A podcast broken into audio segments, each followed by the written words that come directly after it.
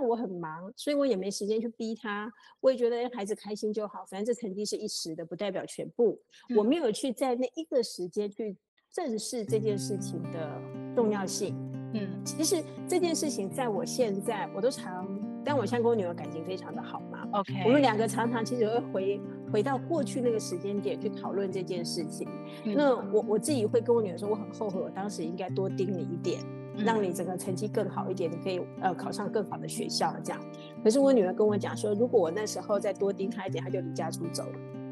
嗯，她的个性就会是这样。她说，如果那时候是用盯的这种品这种方式在对待她的话，我们两个现在就不会这么好了。嗯，就是当我们就回回到过去去检讨的时候，她会觉得其实我当时那样对她是好的，因为我给她很大的空间，让她去尝试很多错误。他很喜欢，他自己很引咎于这些错误，他会觉得说这些错误成就了现在的他。E B N Enjoy Being Mothers，邀请你和我们一起享受成为你自己，享受成为妈妈。各位享受成为妈妈的妈妈们，大家好，我是斜杠的平凡妈。今天邀请到的是我的老朋友，真的是老朋友，因为我们在媒体很久。但是我觉得我很感动的是，我们一直都在不同的山头，我们一直在不同的位置，我们从来没有真正变成同事过。但是我们的方向都不一样，我们很巧合的都在不同时间想做同样类似的事，然后都是透过别人的嘴巴来告诉我们这样。对。很有特别的缘分，对，我们欢迎云奇。嗨，Hello，若云，你好吗？我我我我一直觉得，我一直以为你你要成立这个这个 podcast，我应该是会你第一个受访的妈妈。我本来也应该觉得我应该要第一个邀请，我们两个之间的缘分太特别。对啊，但是那时候真的是一股冲动，然后我就 po 了那则贴文，然后大家就开始陆续报名，我就完全没脑的就照着那个报名的顺序就开始排起来。对我也没想到，我竟然可以把一百集就这样冲过去了。对，我觉得享受成为妈妈这个，我自己也在群组里面啦。嗯、那当然也是因为工作真的太忙，所以我也没有办法直接跟跟平凡妈讲说啊，我要赶快来采访我啊。对，对 就像刚刚讲的，我们都是在平行线上。然后方向相同的是，对对，但是中间偶尔或或有一点交集，可是交集哎，很快的我们又擦肩而过，然后又去各自忙。各自的事情，但是我们的方向竟然都是一样的，很像两条线哈，就一下交集，一下错开，一下交集，一下说，但是我们往同一个方向一直前进，有画面，对对对，超有趣的，超有趣的，对，所以我们的背景其实也很像哈，我们都在做媒体、做内容，也做数位行销，然后也都走在前面，然后但是我们又。不，哎，对耶，我身边的朋友找到很类似的背景，真的还只有你耶。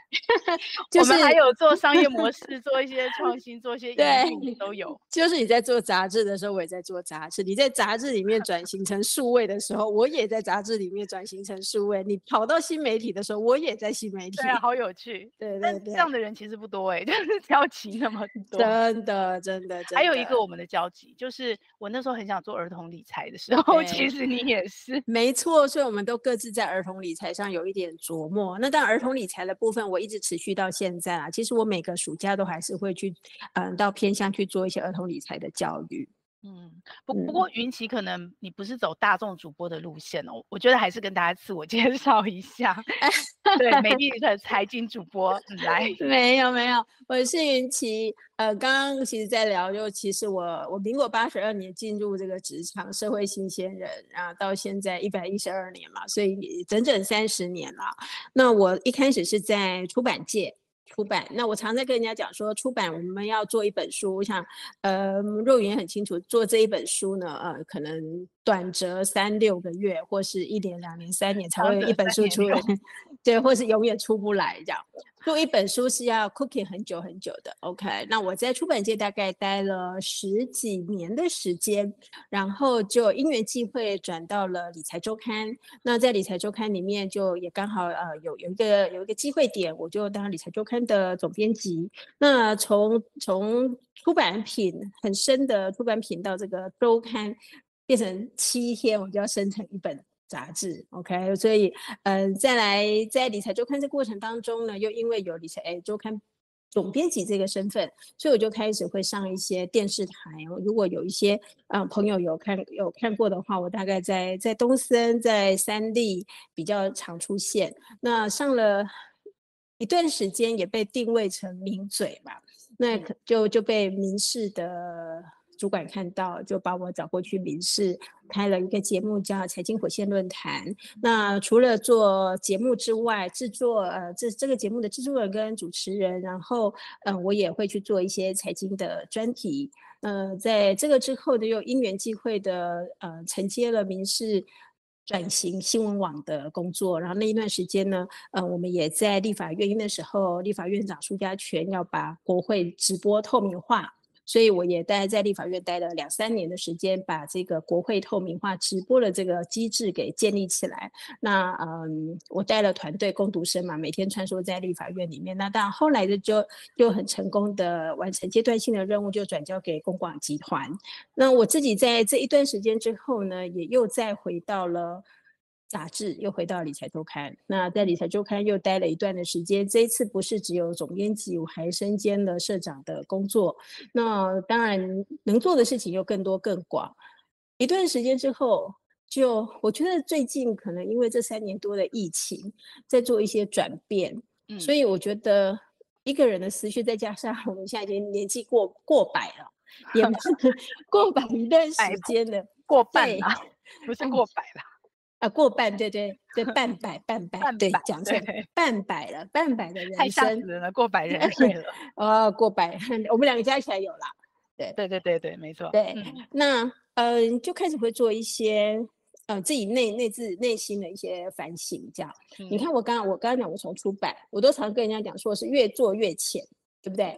呃，我从我从做一本书到后来做网络，网络是呃时时刻刻分分秒秒必争的，没错。所以我觉得自己越做越浅。那当然我，我呃其实好听一点是，其实我从出版最深的出版到最浅的新媒体我都做过了，所以我觉得在台湾应该也很少可以找到这种跨媒体都做过的。人了，我想应该这样这样的媒体人应该很少。然后刚刚提到的那个儿童理财，我们有实体的，所以我又做网络，我有实呃线上的经验，我也有实体的，所以线上跟线下的整合，其实我也做到了。跨媒体的整合，线上线下的整合，我都做到了。嗯，那我接下来我到底要做些什么？我到底想做一些什么？那因为疫情的关系，我觉得很多的工作形态也都改变了。那本来在在杂志社朝九晚五的生活，开始觉得我是不是应该给自己多一点时间，去做一点自己想做的事情？所以正好在这个时间点遇到了我现在的一个幕后的一个老板。那老板他他希望能够推广素食产业。推广素食，鼓吹鼓吹大家来吃素，这当然也是跟现在大家在讲要净零嘛。那大家知道说吃素其实是可以比较低，它比较属于是低碳饮食。我觉得这也是对我们地球是一件很好的事情。所以我觉得，诶，如果我把我这三十年来我的资历、我的这些经历，可以发挥在对于地球永续是有帮助的事情上，我要不要来尝试看看？就是这样，所以又陷入另外一个火坑。虽然你有 幕后老板，可是其实我觉得你现在应该更接近为自己打工了，对不对？不像以前都在帮别人打工。对对，呃，最大的差别是，当以前虽然虽然是社长，可是你毕竟上面还是有个大老板嘛。那那个大老板，嗯、呃，比较是就是有一个框架，我是在这个框架里面可以去自由发挥啦。当然他也没有管理那么多，但是现在没有框架了，现在框架要自己定，完全任你自己发展。对，所以也就是说，一切的成败你自己要扛。OK，但是这么多的经历，你应该跟我一样，就是连续职场二十五，加上这几年，应该快三十年都没有中断过，啊、对不对？从哦，有有中断过吗？一次，哦、一次，一次，唯一唯一的一次，就是在我从理财周刊离职那一次，是我非常潇洒的一次。Uh huh. 我我通常我的工作我会接着很好，对，那那一。那一次就是因为女儿，也等一下会再聊到女儿。好，那一次就是女儿上国中，国中的时候，然后有老师来跟我打小报告说，嗯、看到她躲在围墙边抽烟，哦，OK，啊，我就开始警觉事情不对劲，我女儿好乖哦，怎么会做这种事情？OK，对，然后慢慢的观察，觉得哎不行，然后刚好其实工作上一段时间也是有一点疲倦，有点累了，对，所以在孩子跟工作之间，我就选择说，那我就先休息好了，我先休息，那我就在家，每天我就是跟我女儿说，我不管你要干嘛，反正妈妈就是在家煮好菜等你回来。一开始她都不理我，她也不相信我玩真的，因为我真的很忙。后来他发现我真的那个时间点就在家里面煮好晚餐等他了，所以他就回家了。对，okay. 那我那里有三个月的时间，就是完完全全在家。Uh -huh. 那我就是上通告，哎，蛮有趣的是，是我过敏嘴的日子。我就是，然后不 但是接通告而已，没有做。对，没有。不但是我对我女儿，我连我妈妈，我都把她从南部接到台北来，我去上通告，oh, 对不对？Oh. 那一段时间我去上通告，我也带着我妈妈一起到电视台去。所以我觉得那个是呃，我们三代女儿，我跟妈妈，我们三个感。感情最强的连接，真的真的。然后后来我又我就到了民事去上班了。妈妈知道我去上班，她又回南部去了。对，所以大概中断就是那三个月的时间。对，然后三个月很短呢，很短，但很特别。我自己想到那一段时间都觉得非常非常的特别的一段时间，很难得很难得。还有这一次从民事再到理财周刊，其实中间也是有一点点小断层，因为。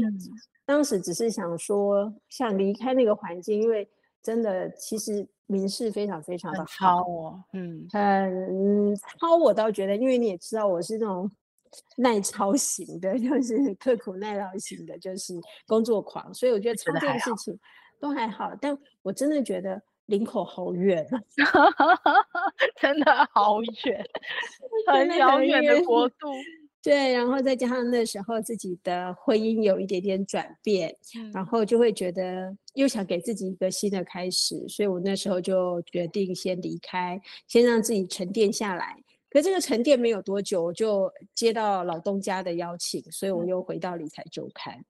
OK，嗯，所以女儿发现有点不对劲，其实是在嗯你的婚姻状态改变之前，是不是？对对对，当然当然，对。OK，所以那时候是你自己一个人去面对，哦、呃，怎么去重新跟女儿建立连接的关系吗？还是说当时你的前夫也一起去面对这个状态？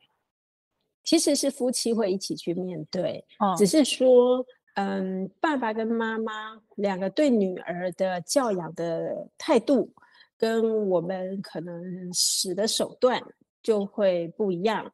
那我觉得两个人的观观念，我觉得都跟原生家庭有很大的关系。那我自己的原生家庭是，我的爸爸妈妈从来不管我，从来不打我。那我。我就是自己从小我就很喜欢读书，我就很喜欢念书嘛，所以我会自己要求自己，我考试要考一百分，我想要当班长等等，这些都是自我要求的。嗯，那这些观念呢，我从来就不知道你要一个孩子读书，你要去要求他，我就是用这种观念在带我女儿，但这是错的。啊，错的吗？我是这样，不代表我女儿是这样。OK OK，对，但是没有人教我们，就是我们。小孩生下来，没有人教我们怎么当妈妈呀？有没有人有一个使用说明书告诉我这个孩子应该怎么样，我怎么去对待他？那我这个女儿呢，小时候其实也非常的聪明。她在啊、呃、念小班、幼稚园小班的时候，因为程度很好，很快就被升到大升到中班去，就把她赶去中班，然后就是不会让她留在小班，因为她会带坏那些小朋友。老师是这样说的，嗯、所以她后来大班就念了两次才去上小学。所以他一上小学，那些小学的考试对他来讲太 easy 了.他随随便考都是一百分。那甚至老师那时候就觉得，哎，他可以去念资优班。嗯、那他也呃语文比赛什么的，其实也都是表现得非常非常的好。嗯，那，回家从来不做功课的，他回家从来不读书的。啊、我女儿在高中也是这样哎、欸，我好痛苦。他也不上安亲班哦，他就不喜欢去安亲班。嗯嗯，对，所以我们是在一个没有安心班的情况下，小孩子，哎，他他这样子觉得一还不错，所以我从来也没有去想过说他的成绩会有问题.他的学习态度是不对的，因为我们得到的 feedback 都是好的。嗯，那是一直到了小学四年级，那是一个很大的转变，你才发现说，哦，原来他作业没写，作业没交，原来他的成绩这么差。那小学四年级是你你离开那个那段停下来的时间吗？嗯，那时候是我在李州，嗯，我在李州，我还在李州，就是我还在李州，我还在李州很忙很忙的时候。OK OK，对，所以我能够陪他的时间真的也非常的少，所以我一直很放心。接到老师通报抽烟之前，你已经发现有问题了。我知道功课不好，可是我女儿就会觉得她很多功课在学校都写好了。嗯、那我刚刚讲了，我对于我自己念书的态度是，我想念我就会去念，所以我不会用逼的。我的自己的我是不会用逼的。那加上我很忙，所以我也没时间去逼他。我也觉得孩子开心就好，反正这成绩是一时的，不代表全部。嗯、我没有去在那一个时间去正视这件事情的重要性。嗯，其实这件事情在我现在我都常，但我现在跟我女儿感情非常的好嘛。OK，我们两个常常其实会回回到过去那个时间点去讨论这件事情。嗯、那我我自己会跟我女儿说，我很后悔，我当时应该多盯你一点，嗯、让你整个成绩更好一点，你可以呃考上更好的学校这样。可是我女儿跟我讲说，如果我那时候再多盯她一点，她就离家出走了。嗯。他的个性就会是这样。他说：“如果那时候是用盯的这种皮这种方式在对待他的话，我们两个现在就不会这么好了。”嗯，就是当我们就回回到过去去检讨的时候，他会觉得其实我当时那样对他是好的，因为我给他很大的空间，让他去尝试很多错误。嗯，他很喜欢，他自己很 enjoy 这些错误。他会觉得说这些错误成就了现在的他，他知道怎么去珍惜，他知道什么是不能做的。呀，反正如果你当时盯着他、逼着他，没有给他这个空间，有可能你们现在的关系是决裂，他可能会更走偏。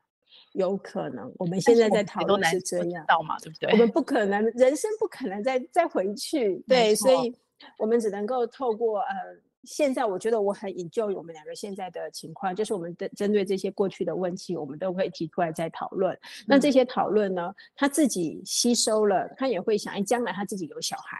他应该用什么样子的方式是对的？嗯，对，我觉得这就是收获啦。没错，没错，对对。不过我我自己觉得啦，因为我跟你一样 这么忙，都是上班妈妈，我都难免就是还是会在那个过程会有所谓的愧疚感或罪恶感。那像你刚刚在李州这么忙，然后你第一时间知道，哎，原来女儿的功课是跟不上的，后来又接到老师的通知，嗯、那时候你怎么你你怎么去面对这件事情？然后你怎么慢慢的去调整你自己？哎，我现在讲觉得好像很轻松。对啊，我们有一次，我们有一次在看，跟我女儿前阵子才前阵子，我们两个在看韩剧。嗯，然后有一个大概也是高中的女生做错了一些事情，比较叛逆，然后妈妈开始骂她，妈妈就说：“嗯、我所有做的一切都是为了你，我都是因为你我才这样。”对，然后嗯，对，然后我就跟我女儿说：“哦，还好我没有跟你讲过这样的话。”我女儿马上马上哦，她就盯着我。然后就跟我说：“嗯、你没说过吗？” 我也是这样想，他是要跟你说这句话。然后我就开始反省：哎，我有没有讲过？哎，好像有哎。嗯。可是我觉得那些事情，我竟然忘记了。是是，我们看那个影片，然后我们这样讨论之后，又 remind 才被唤起。对。你知道我为什么笑？因为我完全跟你做过一模一样的事，被我女儿提醒。对对对，然后嗯，我我要讲的就是说，其实那个时候我我打过他，嗯，我真的我还给他罚跪，然后把他包包里面的东西全部都倒出来检查，他里面到底有什么。我我女儿说，我那时候就是超级歇斯底里的。你是说你接到学校老师 通知抽烟的时候，可能就是那那段时间，okay, 然后 okay, 对，应该就那段时间。所以我觉得我们之间，你你为什么在我面前你是个乖乖牌？可是我从别人的口中听到的不是这个样子，嗯、就是你的期待跟现实那个落差反差太大了。嗯、那我觉得。那个是我自己的，现在你现在去检查，那是我的情绪问题，其实不是孩子的问题，孩子就还是那个样子，对啊。但这些过去你是记得的，对不对？这个部分你是记得的。其实他没有提醒我，我应该就把它忘记。你也刻意遗忘了，跟我一样不好的就把它忘了。但是我觉得孩子记得，孩子记得.对，嗯。所以那时候这样的歇斯底里情绪，你自己是怎么样去慢慢调整你自己，然后怎么慢慢转过来的？嗯，时间点我其实不是那么记得，嗯，但是我觉得，嗯，在这过程当中不容易，不容易，所以，呃，其实有好几年的时间，我女儿其实也不爱回家。因为她觉得回到家那种感觉是不对的，对，那种氛围是不对的，所以其实这这时间现在讲起来很快，其实我们长达有好几年的时间关系并没有那么的好。嗯、那我唯一跟我女儿比较有联系的地方是，嗯、呃，我很喜欢做菜嘛，对，对，所以他从小学一年级到高中三年，十二年的午餐。都是我做便当，让他带去学校，在学校蒸。Okay. 对，我没有让他吃学校的营养午餐。对，这是我跟他一个最好最好的连接。对，所以我要换他回家，就是我把便当做好了，然后我拍个照传给他，跟他说今天的晚餐是什么，你要不要回家吃啊？我今天做了布丁，你要不要回家吃啊？所以你也不会问他说你现在在哪？你什么时候回家？是这样？没有，没有，不会。直到后来，你觉得问那些都没有用了。所以那时候。我可以说你是已经，呃，妥协了吗？或是认命了吗？或是臣服了吗？我该怎么去形容你当时的心情？我在想办法，嗯，我在修补，你并没有放弃，没有，我在用我的方式修补。嗯，那我觉得能够修补的就是在生活当中。我记得我看过一句话。郝金颖讲过，但我忘了那个那个是哪一位教育专家讲的话了。就是其实孩子他就是像那那盆里面的草或者树盆栽，那他要长成什么样，他要开成什么样子的花，那是他的事情。但是呢，我们父母就是给他养分，给他水分，让他可以成长。至于他要长成什么样子，那是他的事情。所以。我大概有 catch 到这样子的想法，所以我自己觉得我，我我说我会在家做晚餐等他，我会帮你准备午餐的便当，嗯，然后我让你你想要去学，我女儿学好多才艺哦，她喜欢下围棋，她在围棋也到了初段，然后她喜欢国乐，她也参加了国乐团，在国家音乐厅也都表演过，她喜欢街舞。很差，差别很大哦，又喜欢国乐，又喜欢街舞。对，嗯，这些我我全部都是支持他。那游泳也是一路这样子学上来，所以我我觉得你喜欢的东西，他自己有自己的坚持，他喜欢他就会坚持下去他并不会就是喜新厌旧，然后我玩一下就不要了。他很清楚自己想要，嗯、所以我我刚刚讲这些，他都有拿到证书的，都有一路往上去，都有不错的成绩。嗯，所以我也会 support 他，让他去发挥。只是功课不好，因为他不爱念书，但我觉得也无所谓。OK，等于是一开始他没有走你的路径，他不是一个呃好学生或成绩很好的学生，一开始让你担心，但是后来他的这些喜欢的多元发展，然后也都会坚持，是不是让你越来越放心？对对，我觉得在这个部分他是表现的蛮好的。那这一块其实跟我是完全不同的不同的人。嗯，我是一个非常严谨，我可能在在嗯念书这件事情上，我表现得很好。那他不爱念书，可能他的才艺是非常好。他刚我刚刚讲他那些才艺，我通通都没有。嗯嗯，对，所以我就觉得他好棒。所以有时候他在他在台上吹笛子，或是他在跳街舞的时候，我在底下就是一个就是一个粉丝，然后就在欣赏着他的表演。对，所以那一段时间，我们大概就是我大概就是用这种方式过。那至于说他在学校是不是抽烟啊，是不是翘课啊，这些东西，我觉得我管我也管不了那么多。所以你也不问了，是吗？几乎你也不能说完全不问，但是我会尽量不要让这件事情来影响我跟他之间的互动。但是我觉得那那样子的处理方式，在现在来看，到底是对或是错，我自己也是很持保留啦。对，就是等于说，他会不会流于一种母女之间的嗯互动比较表面，我们并没有很深入的去谈心。嗯，我觉得我自己觉得会有一点点遗憾是在那个地方。呀，yeah, 可是我必须说，我觉得。嗯，我之前在做一边的时候啊，那享受我觉得有三种层次的人哦，一个就是呃，你开始就是技术嘛，就是我们去到处花钱学 know how 嘛，嗯、包括教养就有各种各种学派门派。可是你学、嗯、学完以后，你回家其实不一定适用，因为你眼前那个孩子就就跟老师的孩子不一样啊，可能就跟呃专家理论说的东西不完全一样，你必须去认识这个孩子。所以我觉得技术的上一个层次就是就是艺术了，就是就像你你当下其实没有什么对错，就是你凭你的心跟你对你女儿的了解信任，跟当下你跟她每一刻互动瞬间，你的心告诉你该怎么做，可能是当下最好的。我觉得只能这样，那真的是艺术层次，那不是技术了。然后再来就是变魔术了，就是你现在。对，对，真的，我觉得很多事情没有所谓的对错，这是我最近在跟人家分享的。嗯，它就是选择，没错，没错。你反正一个选择就一定会有一个后果，你就是要对，就是承担。我觉得就是承担，对对。我想当妈妈就是有这样的任性，被孩子这样磨了二十几年。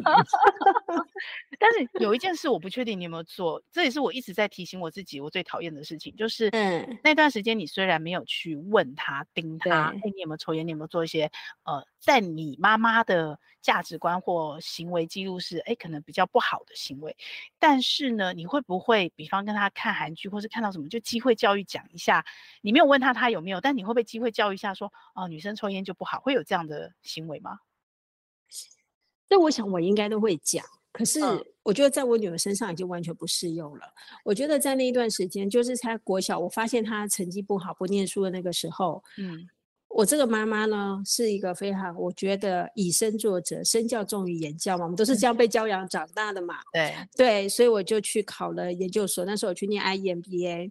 那我我在准备考试的过程中，我很认真读书，因为我们学校我念台北大学，台北大学那时候都还要笔试，对，所以我得做考古题，我也每天不断的在做考古题，我回家就在念书。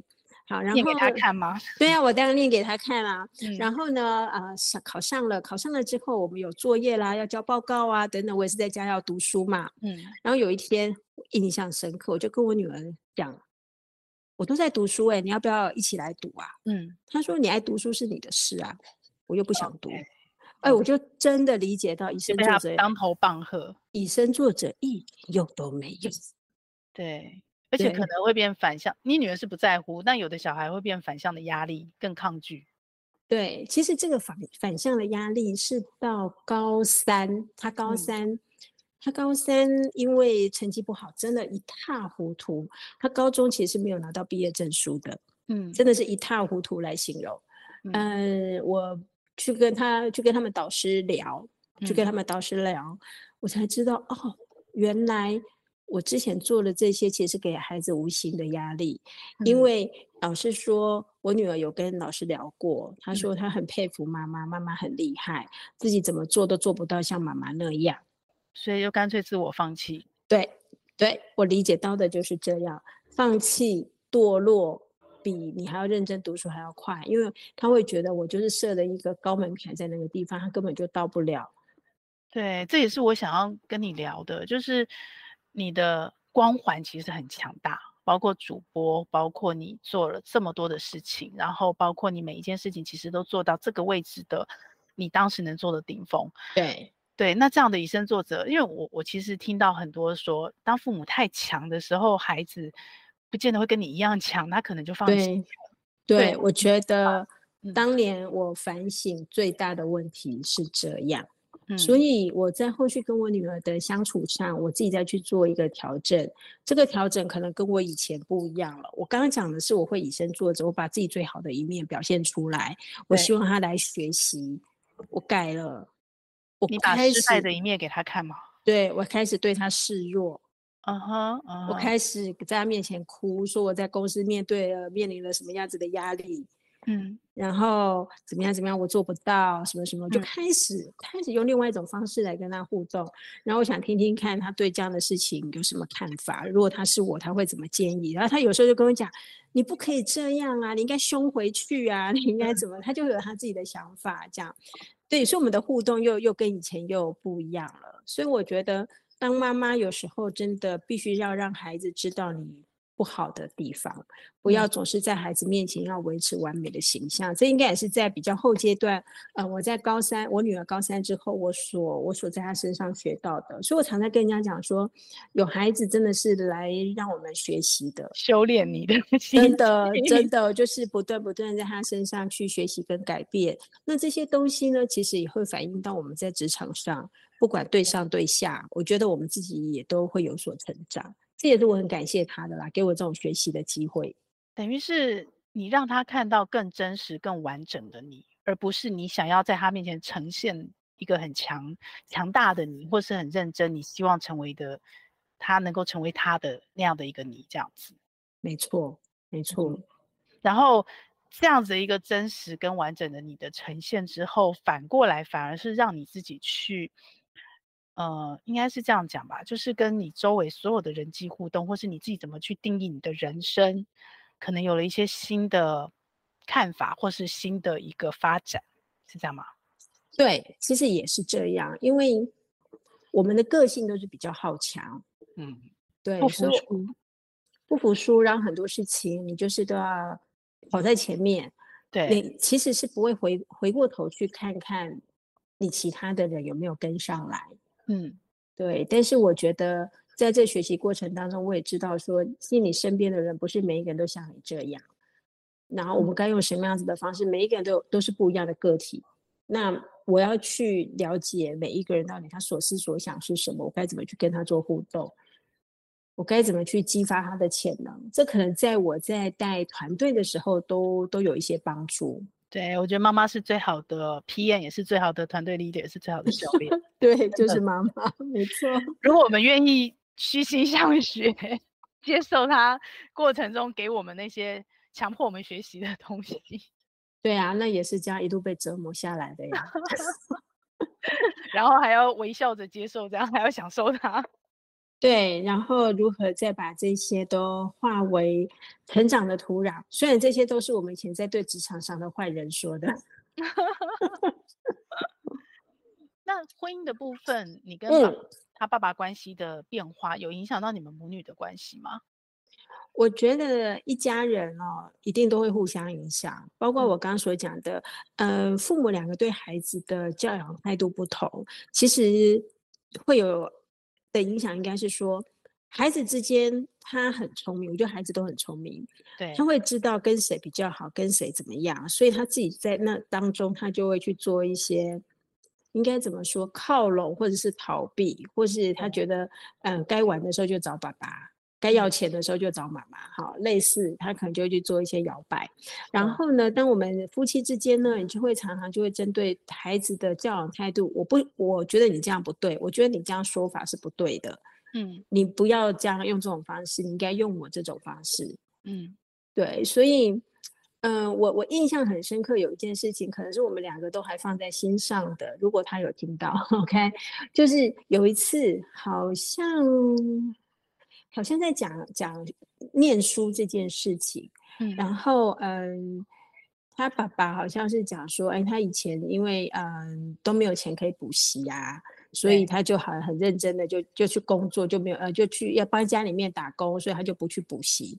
好像是类类似是这样，然后他的成绩就赶不上人家了，所以他一个暑假去工作，他没有办法去补习，所以他的呃成绩就赢不过人家，然后就一路一路这样就成绩就不好了。嗯，当下的我马上制止这件事情，我说你不要这样教孩子。嗯，我说没有，这都是借口，要去打工工作，这都是借口。你真的想读书的人，你还是会想办法赶上来。OK。我的态度是这样，OK，OK，、okay, okay. 对，然后他就会很生气，我打断他，OK，对，我在孩子面前指责他的不对，然后这就也是夫妻相处之道，对，小孩在旁边，当然在旁边.对，所以这也是，嗯、呃，夫妻之间不懂得去拿捏那个尺寸，因为我觉得我是一个面对问题困难你要去解决的人，对。对，没有任何的借口，失败没有任何的借口，但是他却用这种，就是说他可能是呃，因为因为要帮家里面家里穷啦，什么就不读书啊，嗯，我我觉得这都是借口，对我来讲嘛，那我所以我刚才讲说，每一个人的原生家庭不同嘛，他也没有错，他也没有错。对，就是当然大家所想的东西不同，但也也是因为这样，这是小事。我刚讲这这只是一个小事，那从这件事情慢慢的，呃，可能两个的观念啊，彼此之间就就分裂就会越来越大，所以就会觉得其实分开会比在一起还要好。所以我们我我们分开的时候都是祝彼此幸福，然后去找到各自的方向，这样。嗯嗯嗯嗯。可是像你现在事过境迁，那甚至包括像刚刚前面你聊的，你经历了女儿的这样的一个成长成长的过程哦，然后这样的一个从关系很疏离、很对抗的状态，到现在很亲密。你再回头看，你当初跟先生教养这部分的一些不一致，或者是说对女儿在他面前的影响，你觉得你会现在的你会做出跟当初不一样的判断，或者是跟当初不一样的做法吗？不会，我还是一样，你还是一样。底层的坚持不改变。对，因为我我到目前为止，我在当妈妈也好，或者我在职场上工作也好，呃，有跟我共事过的人都会知道，没有我克服不了的事情。嗯，我了不起绕道而行，但我我想做的事情，我就一定会把它做到。Okay. 我我也不允许任何的借口，所以这个我个人的坚持，不管到哪都不会改变。嗯，对，可能也许在。讲话上，maybe 如果假设有机会回到过去，可能可以再和缓一点，或者私底下再讲。嗯，就是底层那个价值观跟坚持不会变，但是可能沟通的方式方式可能会再圆滑或圆融一下。maybe maybe 可能是这样。对，okay, okay. 对。所以如果以现在你们走过了这样的一个过程，然后你也在女儿面前示弱了，然后她也参与了你这一路。她青春期，你刚好更年期吗？对呀，对啊，对啊。那一路的转折，然后我们也在面对那个所谓的下半人生跟上半人生，我们要开始寻找自己梦想。你觉得现在你跟女儿的关系是应该听起来是一个你很享受的状态？你可以跟我们形容一下你们现在的母女关系吗？然后你的期待是什么？嗯，我们现在的母女关系，现在两个人相处，我我常跟人家开玩笑说，我女儿现在像我的监护人。她每天时间到，她九点下班，大概很准时，嗯、很准时，在八点五十分就会就会 call 我了。嗯，你下班了没？什么时候到家？OK，晚上，晚上要吃什么？OK，就就开始，就是他管你，不是你管他了。对，我们角色已经是反过来了。那因为我们家现在搬到淡水嘛，嗯、所以他也在淡水工作。但是因为我在台北市工作，我从台北再回到淡水，大概需要一个小时的时间。嗯，所以他就会去帮我算。哎，你现在都还还没有还没有出发，还在办公室，那你回到家都几点了？所以现在你们两个住在一起，相依为命的状态是这样。对啊，对啊，对啊。Okay, 妈妈没有过来吗？你妈妈没有没有，没有，我妈妈还在南部，她就不上来啊。虽然有留位置给她，但她就不不想上来，觉得在南部还是比较好这样。Okay. 对，所以现在台北就是我们两个。那我那时候其实，在这一段时间，因为我我女儿的叛逆跟吵架，这也是后来我决定呃要要离婚的一个很大的原因，就是我觉得我要给我女儿一个比较。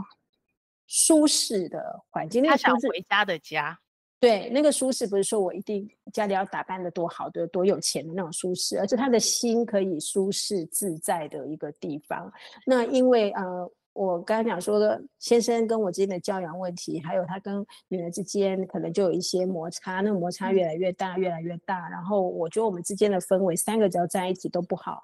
所以我就当下去做一些抉择嘛，对，那当然我们俩我们都已经深思过这些问题，所以我们做了这样子的决定。那做这样决定之后呢，这个家我就希望说，因为那时候我女儿很少回家，都还在外面，那我就说我现在把这个房子都打理好了，然后有电视，然后有她喜欢唱歌，我装了卡拉 OK，然后嗯就有她自己的房间，给她很好的很舒适的床，有她喜欢的化妆台。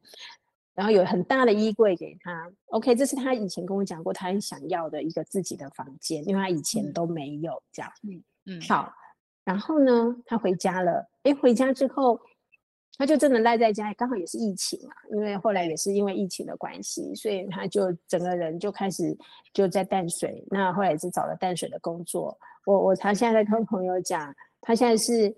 跨不出去淡水了，现在已经被我锁在淡水都不出去了，这样。Uh huh. 对，所以我们两个现在的工呃现在的工作，他工作也非常的稳定。那嗯，二十二十二岁、二十三岁，嗯，在一个。呃，门市当一个只是一个员工，就是个店员，但是老板也很赏识他，就是给他当实习店长的机会。那我一直很纳闷，因为那时候他去找工作，我刚刚讲他高中没有毕业，他没有学历嘛，对，我就想说你你，然后他大学他考考了两间都有上，但他都不念，有一间念了一学期他就不念了，他没有兴趣。Okay. 所以他随便考还是可以考得上，但他就不念，不想念.他想就业。那后来，呃，我就很担心说他找不到工作，因为我们这种以学历至上的，会觉得你没有学历，你应该找不到什么工作。对。然后后来这个老板愿意给他这个店员的工作，回来我就问他说：“啊，人家为什么愿意给你工作？”他后来去问，那面试他的经理说：“因为你的眼睛会笑，因为那时候都戴口罩面试，哎、oh, 眼睛会笑，声音甜美。”哎、这好像就是他的特色。嗯。那后来我也到他店里面，在远方看着他对客人的一些互动。嗯，我觉得我很骄傲，他真的对客人的那种服务态度和善亲切。哎，我觉得这个孩子真好。虽然他没有学历，嗯，但是我觉得他外在的这些表现，是我希望他好的这一方面。学历等到他也跟我讲，他哪一天想读书了，他自己就会去读书了。嗯，对，所以我们现在的状态就是他有一份好的工作，我呃也不算太好，反正有一天他自己有能力了，他想着就换工作再说。但我觉得至少这个工作他做起来算稳定。那我自己也在事业上，我自己也有我自己的一个新的方向。那我们晚上回到家呢，就是。嗯、呃，我做做菜，有时候我早一点到，我就会自己煮东西。那不然我们就是外面买一点东西，或者叫 Uber 外外送送送东西，然后看电视看韩剧。那我们很喜欢看韩剧，因为他他喜欢念韩文，所以我们透过看韩剧在练习他的韩文。那我也跟着他在学韩文，他就会矫正我的发音。那除了、嗯、除了语言之外呢，我们在看韩剧，像我刚才讲说，我们最近看的什么，我们就会去讨论我们过去的关系。然后在我们面对这些事情，有时候我刚才讲说，你看这个事情在职场上发生了什么，在你们公司你遇到这个事情，你应该，哎，这是一个很好的解决的方式。比如说前阵子这阵子很很红的人选之人，嗯，我们两个在看这部片的时候呢，有一段是那个妈妈，妈妈在乔在她爸爸面前，然后叫女儿不要这样对妈妈，对不对？哎，不要这样对爸爸，对不对？或、嗯、者叫爸爸不要这样对女儿，嗯、那一段妈妈的智慧。我就是跟我女儿说，嗯、这妈妈太厉害了，处理的真的是太好了。你有看那一段吗？还没，还没，我还正在追。嗯，我我不爆雷，不爆雷。但是那个妈妈的智慧，真的是我觉得身为妈妈的人一看到就觉得。妈妈如果有这种智慧，应该没 应该没有会离婚。我如果当时有这种智慧，我应该也不会离婚。OK，但是这这是编剧写出来。不过我觉得这、嗯、这是一段很值得学习的。那我讲的就是说，我们可以透过在家庭的这一些互动，嗯、我们彼此去分享在工作上遇到的，然后心里面所想的，我们也会去找出一些解决办法。嗯，那这些东西不是说我跟你长篇大论在跟你聊，而是我们也透过电视的一些剧的互动。我我觉得我现在还蛮 enjoy 这样的一个生活方式，然后因为淡水本来就是一个让人家比较 relax 的环境，对，所以我只要我我一出了捷运站，到了捷运站，我看到淡水河，我一闻到那个河水的味道，回家了的感觉，我就觉得回家，然后所有呃职场上的压力就大概会先放下来，然后就等待着回家跟女儿的相处。OK，所以你们现在其实更像闺蜜，对不对？像，对，我觉得非常像，我们天南地北没有什么不聊的。OK，嗯，然后这样的连接方式，可能比小时候还更亲，对吗？我觉得是我我刚刚有提到说，其实小时候有一段，嗯、呃，我会觉得我们不去碰触，嗯，不去碰触，以为外表我们就维护的很好，嗯，但是是没有 touch 到你的内心层面的，我们只是感觉好像没有出什么事，感觉外表看起来很好，嗯，但我现在去看，那不是真的好，嗯。我觉得现在才是真的好，现在是可以交流的，不只是连接，而且是可以交流跟互动的。对对对，过去我会觉得比较是单向，而且我觉得每一个人都在表象做事情。嗯嗯，所以其实虽然现在你更年期，他青春期，感觉是一个很很多家庭都是一个相对更火爆对冲的时候，可是对你们家来讲，反而这个时候是一个更亲密连接的时候。可能是他的叛逆发生的太早了，但是妈妈有觉悟啊，我觉得妈妈有改变这件事情应该是关键。对，但有些事情会逼得你不得不改变。嗯，对。可是我觉得每一个人真的原生家庭，还有我们，我觉得我们在社会上呃，遇到的事情不同，这有些妈妈会很放不下，或是转不过去。但我觉得也非常感谢我们的工作，因为我们在媒体，我们看的人太多，听到的故事太多了。对。那我们周遭有很多朋友，可能会给我们一些，我们看到他的故事，就觉得哎，自己好像应该这样，或者自己不应该这样。嗯。嗯，我觉得我们学习的对象太多了。嗯。所以我觉得会给我们自己一些比较好的方法。我觉得一个人很重要是你要有学习对象。然后你如果没有学习对象，你你可能会自己一直在那个地方，你就绕不出来。我觉得很多妈妈可能是，如果你是都在家里面工作，你没有在呃在家里面，你没有到外面的社会，或是你相你你相处的那个圈圈就是一个同温层。对，我我觉得很大很大的事情，其实可以是相对小的事情，只是看你去看待它。对，但我我我觉得我们的工作都是跨出同温层的。对，我们每天都在接受不同的讯息，不同的挑战，嗯、所以我，我我觉得这是呃，如果妈妈其实要勇于跨出这个舒适圈，去听，不要每次都只是跟你的姐妹淘们在抱怨，然后人家听你抱怨抱怨，而是你要去受到一些冲击，找到一个会骂你、点醒你的人。嗯，我觉得这是很重要的。其实我在这过程当中也是有朋友会给我这样子的意见。OK，对，所以我觉得这过程当中跌跌撞撞，但是我觉得有有非自己同温层的朋友，然后可以给你一些适时的打醒。但这真的不容易耶，因为很多时候还是会有东方人或中国会那种家丑不外扬的压力，尤其是很多妈妈是把孩子的成败就就绑在他个人成败上。所以孩子如果状况不好，可能好像是他失败，他就只有孩子，就孩子这样就是他个人的失败。我觉得这真的不容易耶。你你怎么建议妈妈？这真的是最糟糕的，因为我也一路这样过来，就是觉得、uh-huh. 啊，因为尤其是我们这种独生子女，就是只有那么一个，你把你所有以前没有办法完成的梦想，可能就扣在他身上。对，对啊，像我觉得，哎，我自己上不了台大，我就一直希望我女儿可以念台大。嗯嗯，对，是是脑袋都知道，我不要这样，可是其实很难，对不对？很难，真的真的，我觉得我我还是会希望她可以，如果可以的话，她能够走到我希望的样子，那当然是最好。嗯，但是事实在这就不是这样，所以我觉得我们是去想，呃，应该说去欣赏现在的这个样子，去享受现在这个样子。嗯、那当然，他如果能够到我想要的样子，那对我来讲又是另外一个世界嘛。可是我觉得，嗯、呃，我就说选择没有好坏，没有对错，嗯，反正他就已经走到这了，嗯，我们就就就是在这条路上好好的享受我们相处的过程，嗯，对啊。那你刚刚。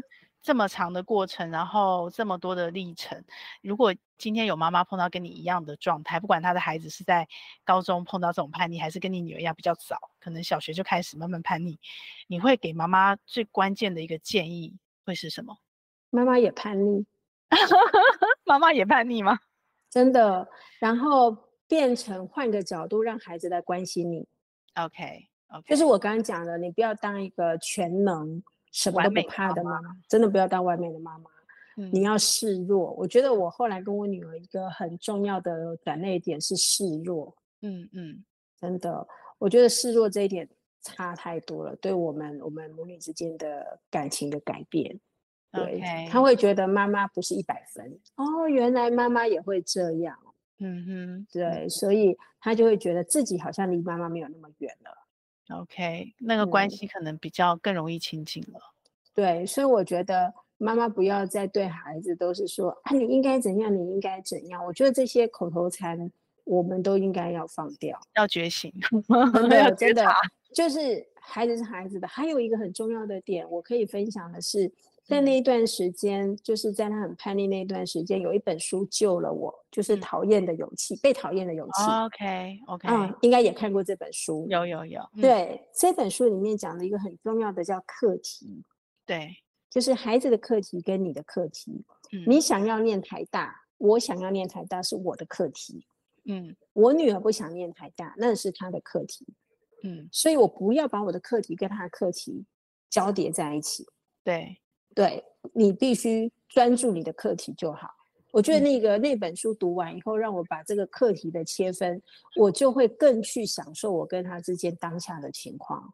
OK，嗯，OK，这个应该也是帮助你可以强迫你自己放下一些你过去的坚持的做法上的坚持的一些一个很重要的很重要的一本书。对，嗯嗯、我也曾经因为啊、呃、这本书我算读的还蛮透的，然后也到几个地方去做过分享。对.我觉得这本书很推荐给如果你还在困境中的妈妈的话，我真的蛮建议好好的看的。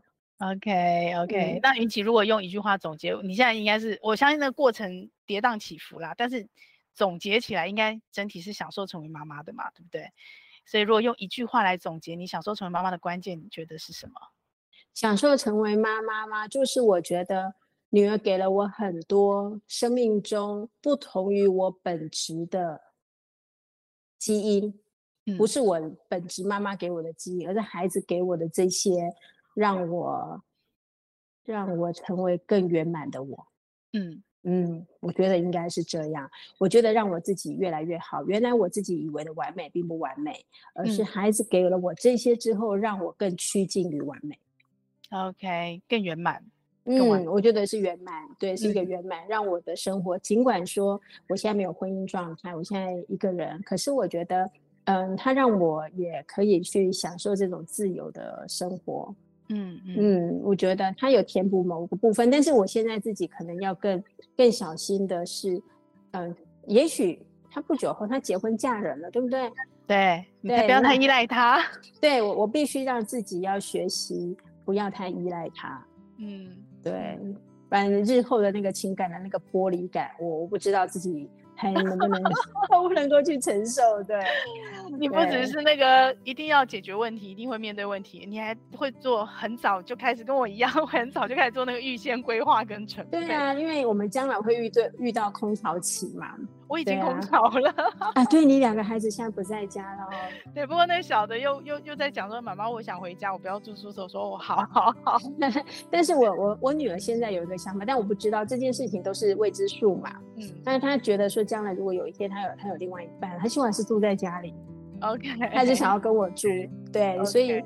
诶，哪哪一种好，也是要看他遇将来遇到的另外一半是什么样子的想法。对啊，对，对，不用预期，但是我觉得先做好准备，不要太重玻璃感，这件事是有必要的。对，不然将来会也是会很难过的。而且，所以是这个准备，你可能要准备他随时会回来，然后又会随时离开一样。所以我觉得像我们像我们这样子的人哦，就是你有小孩，然后小孩都大了，其实我觉得我们更需要好朋友。没错啊，没错啊。我们需要好朋友，你要有好朋友，你就不会空虚了。对，就是开始把自己慢慢找回来啦。我觉得本来你的时间，像我们是上班妈妈，可能你的时间真的是被工作跟家庭占满了。嗯、然后很多朋友，或者甚至包括原生家庭的亲亲人，哈，都慢慢放下了。那像我那一阵子看到你跟你妈妈出去玩，我就觉得很棒。然后我也在提醒我自己，哎、嗯，现在孩孩子离巢了，我就会去找我妈。对啊，陪他，对啊，就是真的去算一下，我们跟妈妈还能相处的时间，真的也是不多了。对，所以会发生什么意外？对，我们奉献了这么多的时间给我们的孩子，可是我们相对于对我们自己的妈妈，我们的关心其实是真的是不够的。对啊，对啊，所以我觉得这是我们自己要检讨的了。我我自己也是希望可以可以再多多弥补一些这样。呃，尽力而为吧，尽力而为。对，在不同阶段，我们就自己提醒自己，然后互相提醒。对，然后一定要有好朋友，真的一定要有好朋友。OK OK，好好好，赶快采访完以后，赶快来约喝下午茶。是，就是跟朋友，不管是同学啦，还是还是职场上的朋友，只要是我们聊得来的，我觉得大家都不要中断联络。对，好哦，嗯、谢谢云綺，非常感谢谢谢你的分享，很重要，谢谢，因为很多妈妈可能正在历经这个痛苦，但是她没有办法听到别人的故事来讲。故事都是仅供参考了，每个人的故事都不一样，就是有不同的启发点。我觉得有听到就有机会，对啊，谢谢你，好，谢谢。好，那我们随时想要什么话题，你就不要客气哈，你就随时 call 我，然后我们就来聊。好的，好，就这样喽，拜拜，拜拜，拜拜。这个节目会在各大 Podcast 平台播出。如果你喜欢我们的节目，欢迎你把节目分享给你的亲朋好友哦。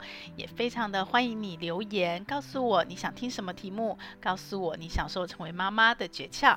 也欢迎你在我们的说明栏有一个连署签名，跟我们一起签名，一起享受成为妈妈，享受快乐，也享受痛苦。